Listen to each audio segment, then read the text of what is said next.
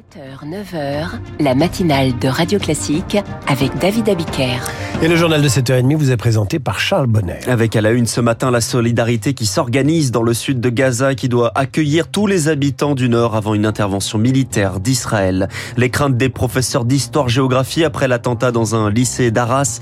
Et puis le tunnel du Mont Blanc fermé pendant deux mois, bouchon en vue. Et à 7h40, l'écho du monde, la Russie aide l'Afrique à s'équiper en centrale nucléaire. Ce sera la chronique de Christian Macarian. Juste rappel journal imprévisible. Hubert Reeves est mort samedi à Paris. Marc Bourreau lui rend hommage et célèbre la science expliquée par les vulgarisateurs. Enfin, le décryptage de Pierrick Fay, les Français bricolent de moins en moins. Et à la une ce matin, une intervention militaire reportée à Gaza. L'armée israélienne attend que les civils aient quitté le nord de l'enclave pour se réfugier dans le sud. Plus d'un million de personnes déplacées, c'est quasiment la moitié de la population de cette enclave fermée depuis plus de 15 ans. Aucun accès aux journalistes n'est autorisé, aucun couloir humanitaire n'est ouvert vers Israël ou vers l'Égypte. Alors la population s'organise dans le sud. C'est la correspondance depuis Jérusalem de Camille Lassu. Des femmes, des enfants, des personnes âgées, des milliers de familles s'entassent dans les écoles, les hôpitaux pour tenter d'échapper au bombardement. Certains ouvrent aussi leurs portes aux déplacés, comme le raconte Yad Al-Astal. Il vit à Ragnones, au sud de l'enclave palestinienne. Voit vraiment des familles euh, qui connaissent pas les autres familles qui viennent du nord de, de Gaza City. Donc voilà, ils le reçoivent chez eux, ils partagent avec eux leur nourriture, le reste de leur nourriture, le reste de l'eau. Du coup, euh, nous, par exemple, on a reçu euh, jusqu'à maintenant deux familles chez nous à la maison. Ces deux derniers jours, Riyad a reçu énormément d'appels, de connaissances, de vieux amis de l'université qui cherchaient un endroit où se réfugier. Comme la maison elle est presque remplie aujourd'hui, donc j'étais vraiment honte de leur dire je peux pas vous recevoir. À ce désarroi s'ajoutent pour tous les Gazaouis les coupures d'électricité, d'internet et les difficultés d'accès à l'eau. Moi personnellement, donc j'ai pas de l'eau potable de chez moi, donc je suis obligé d'utiliser l'eau de la municipalité pour faire la cuisine, pour aussi faire le lait pour ma petite. Hier, en fin de journée, Israël a annoncé rouvrir partiellement les robinets qui approvisionnent en eau le sud de la bande de Gaza. Une bonne nouvelle, mais une goutte d'eau par rapport aux besoins de la population. Camille a su à Jérusalem pour Radio Classique. Au moins 1400 Israéliens sont morts, 2700 côté palestinien. Les, les réserves de carburant des hôpitaux de Gaza ne tiendront qu'une journée selon les Nations Unies. Le président américain Joe Biden estime que l'occupation de Gaza serait une grave erreur. Autre crainte, l'embrasement régional. Emmanuel Macron a mis en garde son homologue iranien hier et l'Iran soutient du Hamas contre toute escalade. Les enseignants vont se réunir ce matin pendant deux heures. Un temps d'échange avant la reprise des cours à 10 heures. Discuter, se confier trois jours après l'attentat à Arras. Dominique Bernard, professeur de lettres, assassiné par un jeune tchétchène radicalisé. Trois ans après la mort de Samuel Paty, c'est loin d'être un hasard, car les premiers témoignages indiquent que le suspect cherchait un professeur d'histoire. C'est eux qui sont chargés de l'enseignement civique. Victoire Fort. Ce matin, face à ses premières, Claire Guéville, professeure d'histoire géo tout près de Rouen, a changé de programme. Je vais faire une séance d'enseignement moral et civique sur les enjeux de l'éducation, de l'émancipation par les savoirs. Cette secrétaire nationale du SNES FSU a conscience de sa responsabilité mais les autres Je sais ce que je peux apporter aux jeunes et je sais ce que j'apporte à la société. Mais c'est une profession qui se sent abandonnée, qui se sent méprisée. Donc il y a un moment, il faut un sursaut. Oui. Même constat amer pour Olivier Gomez, professeur en Seine-Saint-Denis. Les professeurs qu'on présente souvent comme euh, des fainéants, des gens qui sont pas très utiles, ben finalement ils sont assez importants pour qu'on ait envie de les tuer. Clairement, euh, ce qui se passe depuis plusieurs années, c'est une dégradation de la construction du citoyen par l'école. Une heure d'éducation morale et civique tous les 15 jours, c'est peu. L'histoire géo a fondu avec la réforme du baccalauréat, déplore-t-il. Les minutes de silence sont des moments symboliques qui sont importants, qui témoignent d'une solidarité de la nation,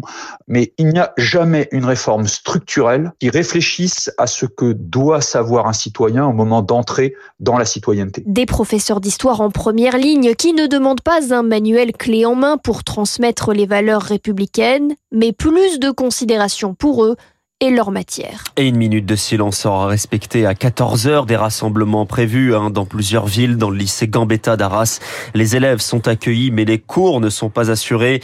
Et ce matin, Emmanuel Macron demande au gouvernement un examen précis du fichier des radicalisés expulsables avec une attention particulière portée aux hommes originaires du Caucase. Le chef de l'État appelle ses ministres à incarner, je cite, un État impitoyable. Elisabeth Borne réunit une conférence sociale aujourd'hui. Des discussions sur les bas salaires, sur les contrats courts, sur l'égalité femmes, hommes, sept organisations syndicales, six patronales, des experts, trois ministres et en toile de fond aussi le débat sur la conditionnalité des aides accordées aux entreprises. L'enseigne change et les prix baissent. C'est la promesse d'Intermarché qui reprend 61 magasins Casino. Aujourd'hui, Casino contraint de céder une partie de ses magasins pour réduire sa dette. Alors changer le panneau, ça n'est pas difficile, mais en rayon, c'est plus compliqué.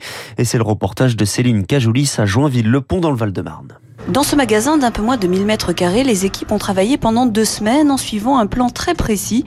Touglo Tema, directeur du magasin. On commence par arrêter de commander euh, tout ce qui est euh, sec, épicerie. Après, on arrête petit à petit les commandes frais pour se préparer à l'inventaire. Après, on compte les nouvelles équipes. Donc on compte tout le magasin. C'est le changement, on sait que c'est la fin pour d'un côté et le début pour un autre. Et pour aider à la mise en rayon, en plus des salariés du magasin, quelques volontaires sont venus du groupement Les Mousquetaires, comme Maëlys, qui travaille habituellement dans les bureaux. Alors là, on a mis en rayon tous les yaourts, euh, tous les beurres, euh, tous les fromages. On met tout en rayon. On fait ce qu'on appelle le squelette du magasin. Donc chaque produit a sa place selon une feuille qui nous a été transmise. Et après, on met les étiquettes et après, euh, avec une espèce de petite machine, on associe le bon prix au bon produit. Si les rayons n'ont pas changé de place, en revanche, il y a plus de produits.